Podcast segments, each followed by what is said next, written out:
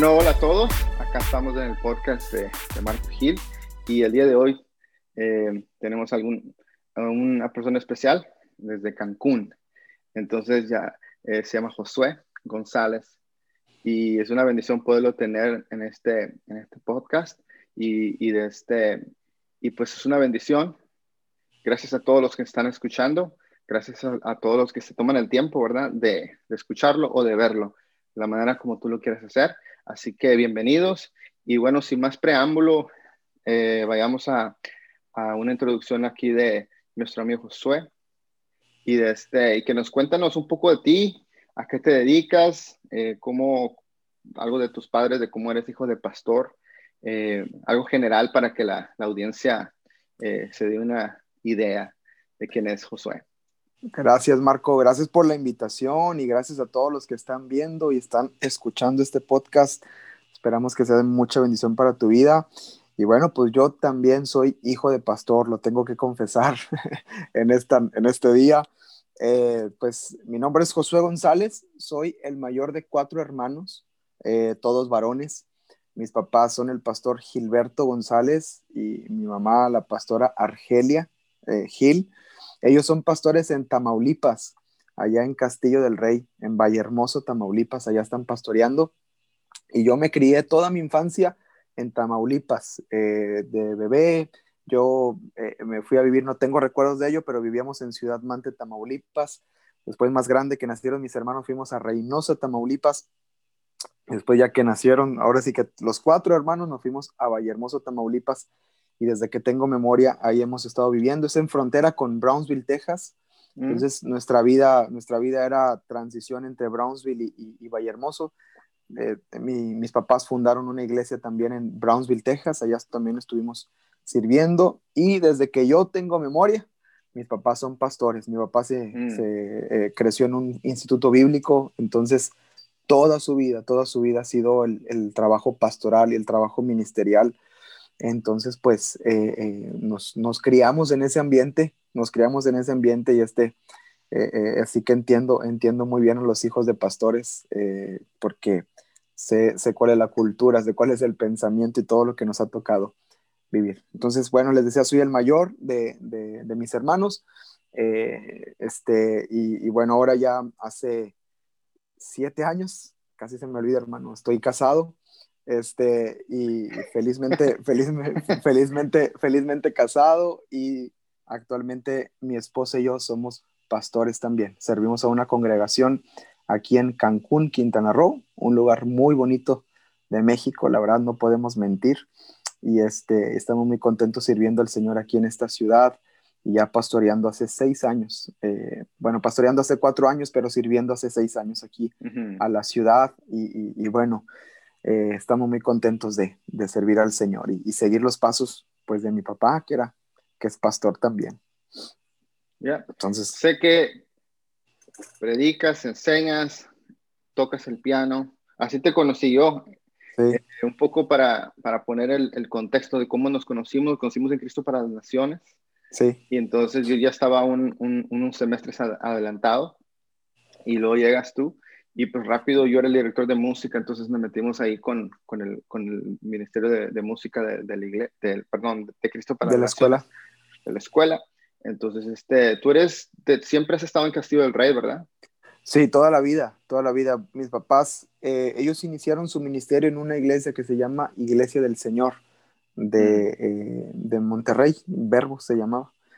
Y, este, y, y, después eh, hubo ahí una transición y, empezaron en Castillo, pero desde que yo tenía, yo tenía creo que seis años cuando empezaron en Castillo, entonces todas mis memorias de la iglesia ha sido Castillo, ha sido Castillo el Rey, sí, toda la vida. Ok, entonces tú eres de, de, Tamaulipas. Ajá. ¿Y cuánto tiempo antes has estado en Monterrey? Entonces, lo, lo, que, lo que duraste en la escuela. Sí, mira, mis, mis, mi, mi, mamá es de Monterrey, por parte de, mis, de mis abuelos. Entonces, todos nacimos en Monterrey, que yo sepa, creo que ahí había contactos en los hospitales, entonces todos mis hermanos nacimos en Monterrey, nacíamos y nos regresamos a Tamaulipas, ah, entonces nuestra crianza fue en Tamaulipas, pero como teníamos familia en Monterrey, teníamos visitas a Monterrey constantes, fue que, que, que, que, por eso estuvimos por allá. Nos, como dices ahorita, nos conocimos en el Instituto Bíblico y, y, fue porque nos fuimos a estudiar mis hermanos y yo para allá. Mis hermanos estudiaban la secundaria y preparatoria y yo estudié la carrera ministerial ahí en Cristo para las Naciones. Entonces, ah, okay. fue por motivos de estudios que estuvimos allá en Monterrey durante dos años, más o menos. Excelente. Oye, y yendo al, al punto de hijos de pastores, ¿no? Porque este, esta, esta sección está más dirigida para ellos, para todos hijos e hijas de pastores. Eh, y cómo, cuéntanos un poco de ti, uh, cómo fue tu experiencia creciendo como hijo de pastor. Eh, como te digo, era todo lo que conocía, era, era, era todo mi ambiente, era eh, como fue desde siempre. tengo amigos que también son hijos de pastores, pero sus casos son de que su papá se hizo pastor después o, mm. más adelante todo el ministerio, ¿no? O era líder, su papá era líder de la iglesia y de repente lo pusieron como pastor. Pero mi caso fue toda la vida, o sea, desde siempre. Yo creo que la mayoría de los que nos están escuchando, desde cuna. que desde cuna, como dicen, ¿verdad? Entonces, mi experiencia creciendo como hijo de pastor, pues era mi cultura, era, era, era lo que conocía, era, era lo, que, lo que sabía. De hecho, eh, me acuerdo cuando estaba en la primaria, a mí se me hacía raro que alguien no fuera cristiano. Yo decía, eh, ¿por qué creen en otra cosa? ¿Qué es eso? O sea, pues, o sea los cristianos es, es, todo, ¿no? Es como que lo auténtico. Entonces, este, porque pues crecimos eh, envueltos en eso. Mi experiencia, Marco, que te puedo decir que me tocó a mí vivir, fue una buena experiencia. Fue una buena experiencia. Sí, la verdad, mis papás nos cuidaron mucho siempre eh, si eran sobreprotectores. Yo creo que el pastor siempre tiene algo en el cuidado de los hijos que a veces pareciera que va más, pero yo hoy se los agradezco porque sí eh, nos guardaron de muchas cosas que, que, yo creo que nos estaríamos lamentando el día de hoy. y, y, pero sí fue una buena experiencia, fíjate, fue una buena experiencia. Ellos eh, siempre nos cuidaban mucho, siempre tenía tiempo para nosotros. A mí nunca se me va a olvidar, nunca se me va a olvidar una ocasión que este, fuimos a jugar fútbol con mi papá y, este, y nos poníamos las, las, las, las calcetas de fútbol y las shorts de fútbol y la camisa de fútbol y todo el equipo de fútbol. Y mi papá pues también se estaba cambiando en su, en su habitación y de repente ya viene a la habitación por nosotros y dice, vámonos, vámonos ya para, para, la, para la cancha. Bueno, pues vamos bien emocionados con el balón y todo. Y en eso tenía esos teléfonos, el, el, flip phone, ¿sí te acuerdas? Los, los, que se levantaban y, ese era su teléfono ministerial.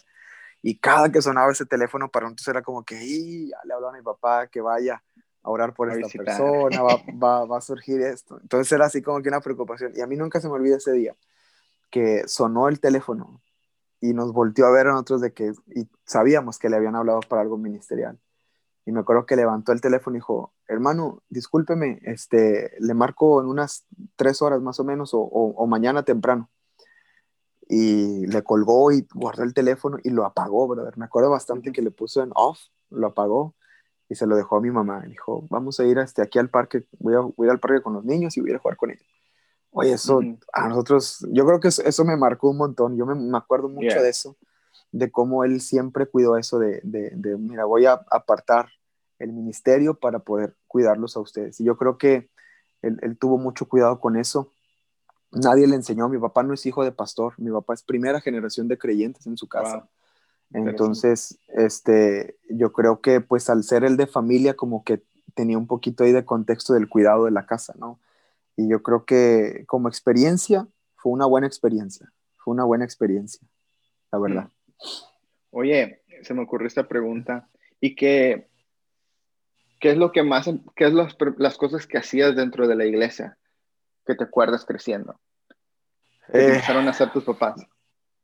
Todo. Me acuerdo que este, hubo una reunión que tuvimos en la iglesia y hubo un problema, que casi no hay de esos, pero hubo un problema en la iglesia y un problema con los músicos, me acuerdo no sé, yo no me acuerdo, yo estaba muy pequeño, yo, tenía yo creo que unos, unos 10, 9, 10 años, no, no, no tenía mucha conciencia de, de, los conflictos entre hermanos. Este, pero me acuerdo que hubo una reunión y esa semana como que había surgido todo el problema y el día eh, jueves era reunión entre semana, en la noche. Y llegamos a la iglesia y estábamos nada más mi papá y mi mamá y mis hermanos y yo sentadillos ahí bien peinados, ahí sentados hasta adelante. Y los hermanos que llegaron, usualmente el jueves era que iba poquita gente, pero no llegaban los músicos, y no llegaban los músicos, y no llegaban los músicos. Y me acuerdo que mi papá agarró una, una, este, una grabadora y conectó las bocinas y, y puso alabanzas y se puso a cantar. Y cuando íbamos de regreso a la casa, me dijo, ustedes van a aprender un instrumento. Dice, porque los músicos, dice, los músicos se me pueden ir, pero ustedes para dónde se me van. ustedes no se pueden, ustedes tienen que estar aquí en la casa. Y así chiquillos, me acuerdo que nos metieron a clases de, de música y nos sí nos preguntaron qué queríamos. Y pues a mí, no sé, me llamó la atención el piano. Le dije, pues yo quiero aprender piano. Y mi hermano dijo, yo quiero aprender la guitarra eléctrica y lo metieron a clases de bajo porque no sabían que era guitarra eléctrica. este, y a otro, mi otro hermano la guitarra acústica. Y aprendimos rápido, como que tuvimos gracia y aprendimos rápido. Y, y, luego, luego, muy chicos, muy chicos, nos metimos a la alabanza. A la alabanza, estamos en alabanza. Después, ya más grandes, que empezamos a crecer, este, pues ya pues más involucrados en alabanza todavía. Eh, me tocó servir en los, eh, no sé, ¿te acuerdas de los acetatos que antes se ponía una, una hoja transparente con la letra? Yo servía en ese, ya. E, ese, era mi ministerio, hermano. Yo, era, me sentía bueno. orgulloso. No los ponías al revés, ¿verdad? No, nunca. nunca los hermanos se reían. Una, vez, una vez casi me pasó y dije, no, nunca me va a volver a pasar. Este, las llevaba divididas las canciones. Eh, luego, ya a más avanzado el tiempo, pues me tocaba ir con los jóvenes. Eh, lo que nunca me tocó fue con los niños. Mm. Nunca, nunca me tocó con los niños, ni a, mis hermanos, bien, bien raro, creo que sí, salí safe de, de, la clase de los niños, pero sí nos, sí nos tocaba de todo, hermano, sí, como hijos de pastores, sí, toca de todo. Chido. Oye, eh, muy parecido a como me pasó mi, mi ministerio, cómo lo empecé, pero, oye, ¿alguna vez has pensado qué sería diferente si no hubiera sido hijo de pastor? ¿Cómo sería tu vida? Eh, es, esa pregunta sí me hace pensar. Creo que sí, si hubiera sido diferente en el sentido, creo que negativo de la, de la pregunta, yo creo que sí eh, hubiera estado expuesto a muchas cosas que tal vez fui librado al, ser hijo de pastor, porque como te digo, como que había un cuidado especial, ¿verdad? Ah, hoy en día esto sería exagerado para muchos, de que no, no trates así al hijo porque lo vas a traumar. Y, y, la verdad, este, así que tú digas que esté traumado, pues no tanto, nada te crees. Este, este, la verdad, eh, nos guardaron de muchas cosas y creo que si hubiera sido diferente en el aspecto eh, negativo de, de, la, de, la, pregunta, porque eh, me acuerdo que cuando yo entré a la preparatoria, yo estudié en Estados Unidos, estudié en, en Brownsville, Texas, la high school, y estudié cuatro años allá. Mm, no, brother, cuando yo llegué era una cultura que, aunque a pesar de que era cruzando la frontera y que la mayoría éramos mexicanos, no, el pensamiento, yo, yo, yo, digo que es algo ahí espiritual sobre las, algo de las potestades allá en Estados Unidos, pero era un libertinaje impresionante, impresionante y, fui expuesto a cosas que en mi vida había sido expuesto. Yo jamás había visto este, las cosas que, me tocó vivir y ver allá, pero gracias a la formación que tuve de parte de mis papás, de, los pastores, creo que Dios me guardó de muchas cosas y creó convicciones en mí, creó muchas convicciones en mí. Y creo que si hubiera sido diferente en eso, si, si, si no hubiera sido hijo de pastor, eh, yo digo, mínimo de un padre comprometido con el Señor, ¿verdad? Sí, sí, sí, sí, sí era, hubiera sido algo necesario para, para guardarme, porque sí, sí fueron cuatro años donde sí fue una exposición a cosas que, te digo, no había imaginado y que si yo no hubiera tenido un fundamento firme en mi vida, yo creo que sí, si hubiera, si hubiera cedido a eso y hubiera caído a esas tentaciones sin, sin problema. Entonces, si hubiera sido diferente. Ya, sí te entiendo porque cuando yo también me hago la misma pregunta, es como que los hijos de pastores, como tú dijiste, ah, ¿por qué no son cristianos y no vas a una iglesia? ¿Me entiendes? Entonces, todos tenemos, eh, cuando eres un hijo de pastor, como tener ese tipo de padre, ¿no? Porque cada hijo de pastor ha tenido diferentes buenas, malas, regulares, muy malas, etcétera. Pero en mi caso fue buena también.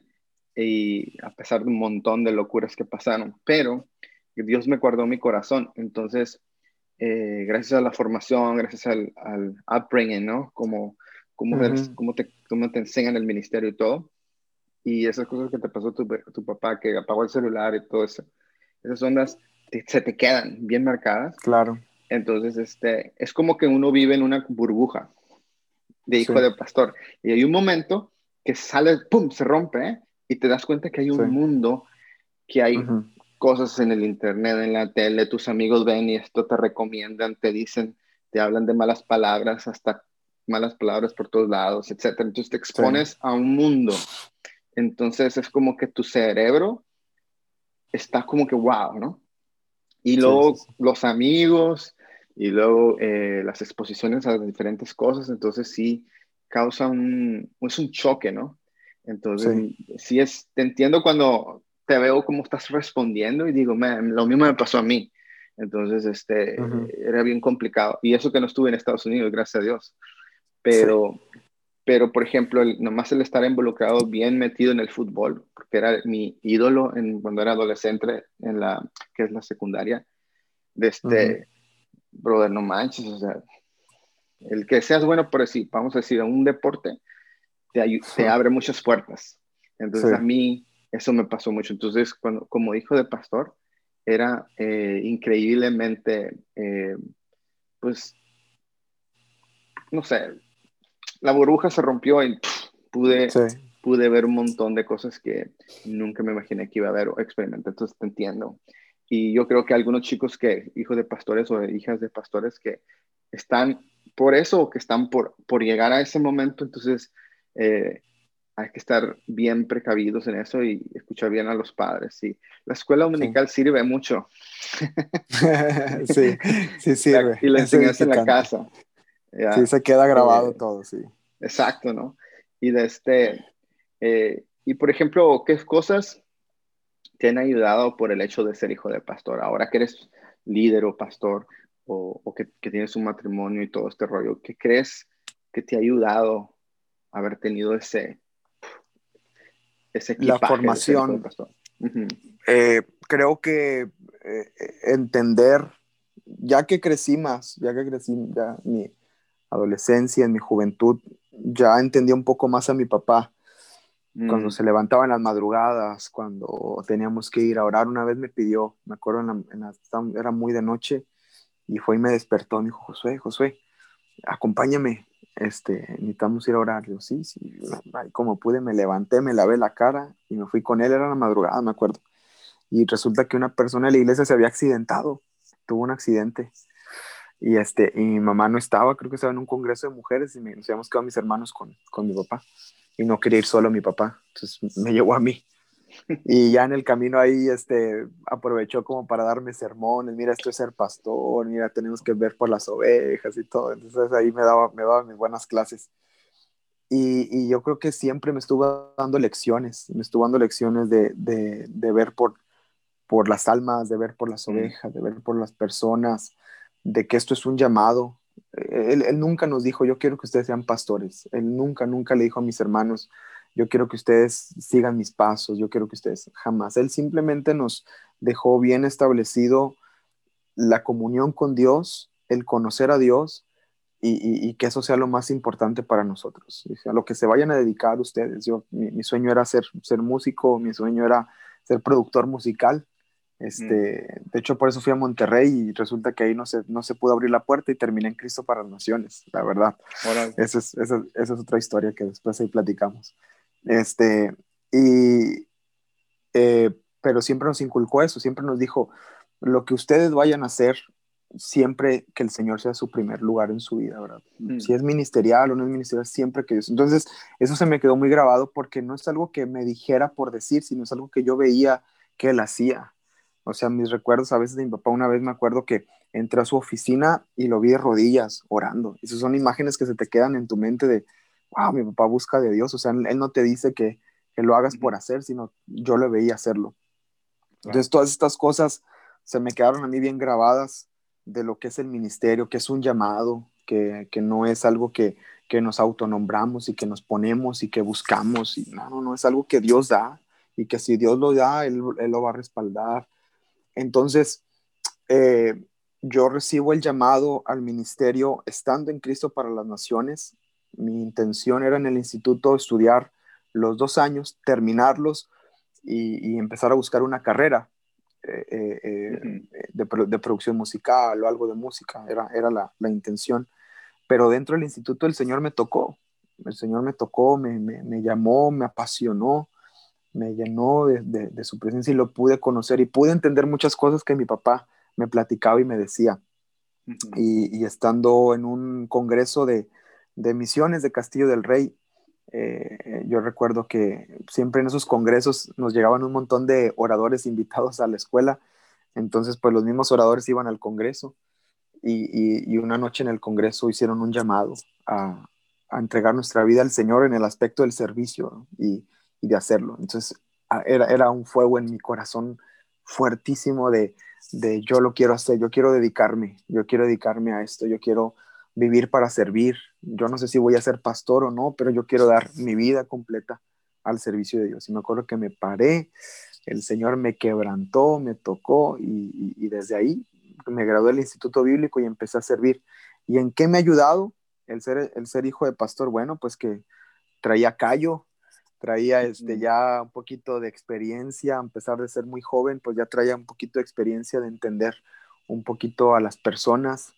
Eh, eh, eh, empiezas a, percibir como que se te crea un, un sexto sentido de, de, de, percepción de las cosas, ya, ya entiendes un poquito más cuando un hermano están en cierta actitud o están pasando por algo. Entonces, todas estas cosas y como que las vas comprendiendo y porque las viste en tu casa, las viste, las viste que eran algo del, del diario vivir ahí con tus papás. Entonces, me, ha, me, ha, ayudado mucho, me ha ayudado mucho, me, me, me ha abierto mucho. Y, y, otra cosa en la que me ha ayudado es que me ha ayudado a tener buenas relaciones.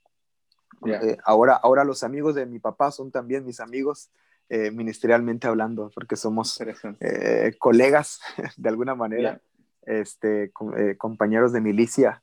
Entonces me ha abierto muchas puertas en ese aspecto, en el, tener buenas amistades, buenos, buenos amigos ministeriales que, que, me ayudan y me forman a, a, desarrollarme más en el propósito de Dios para mi vida. Entonces sí, sí ha ayudado mucho ser hijo de pastor. Órale. No, pues Josué, gracias por, por la entrevista para los hijos de pastores. Eh, espero que, que, estas palabras y tu experiencia pues ayude a otros. Y de este, ¿hay algo que, que le quieres decir a, a, los hijos de pastores que nos están eh, viendo en esta, por esta plataforma? Sí, quiero decirles a, ustedes que me están escuchando, muchachos, que si te compartieron esto o eres seguidor aquí de, la página siendo hijo de pastor, y estás buscando a lo mejor alguna palabra de ánimo o algo, mira, ahorita te platicamos y discúlpame si sonó muy, muy perfecto todo, pero eh, también, hubo, también hubo tiempos complicados como hijos de pastores, también hay tiempos difíciles, también hay tiempos de lágrimas, también hay tiempos eh, de, complicaciones, ¿verdad? Pero, pero sí quiero decirte que no te desanimes, estás en el lugar correcto, tu papá, tus papás tienen un llamado de Dios y, si Dios los llamó, Dios los va a respaldar, Dios los va a levantar. Yo sé que a veces nos duele ver a nuestros papás tristes, nos duele verlos cansados, nos duele verlos que están batallando con la obra o con algunas situaciones, pero ora por ellos, cúbrelos en oración. Y en los tiempos que pareciera que, no, es, no es lo mejor o no es lo ideal, este, tú sigue confiando en el Señor y sigue, sigue adelante en todas las cosas. Eh, eh, ese, ese, llamado Dios lo va a respaldar de tus padres. No sientas presión. A veces como hijos de pastores sentimos mucha presión de que es que me están viendo toda la iglesia y es que este, tengo que ser perfecto. Quita esa presión y abraza la gracia de Dios. Eso fue algo que me gustaría decirte y que te quedes con eso este, este, en este podcast. Abraza la gracia de Dios. Deja que su gracia te abrace, te sustente y, cuando somos débiles, dice el Señor que, su gracia es suficiente. Bástate mi gracia porque mi poder se perfecciona en, su debilidad. Así que eh, no te sientas presionado por, por las miradas, sino, sino acércate a la gracia de Dios y deja que Él sea el que te levante y te fortalezca y apoya a tus papás en todo. apóyalos, porque va a ser de mucha, mucha bendición y se los vas a agradecer. Yo hoy le agradezco a mis papás que me hayan puesto en todo, entonces, este, cuando te pongan, obedécelos, te, te va a ir bien. Hay, hay bendición en la, en la obediencia. Y pues nada más, un saludo a todos los que están escuchando. Qué bueno que, que, que tomas este tiempo. Espero que haya sido de edificación para tu vida. Y, este, y, pues adelante, no, no se detenga. Wow, gracias Josué por tu tiempo, gracias por tus palabras, gracias por tu, eh, la manera de cerrar este tiempo y de este, Dios te bendiga. Eh, y bueno, hijos de pastores e hijas de pastores, pues échenle ganas, no se desanimen. A lo mejor en este tiempo han estado con todo ayudando a sus padres o existen de todas maneras, los hijos de pastores nos ponen a hacer hasta, si no entiendes el haciendo el aseo, pones las filminas, bueno, ahora ya no tienes que hacer filminas, pero hay mil cosas que se necesitan en la iglesia, entonces este, cuando los padres están atorados a quién van a darle la, la bendición de ayudar en la iglesia, pues nosotros eh, estamos ahí a la mano derecha y mano izquierda, pie izquierdo, pie derecho. Entonces, este, ánimo, adelante y bueno, espero que este, estas palabras sean de bendición para tu vida. Josué, Dios te bendiga, un abrazo y, de este, y bueno, saludos a todos y, de este, y nos vemos en el siguiente episodio. Dios te bendiga. Gracias, nos vemos.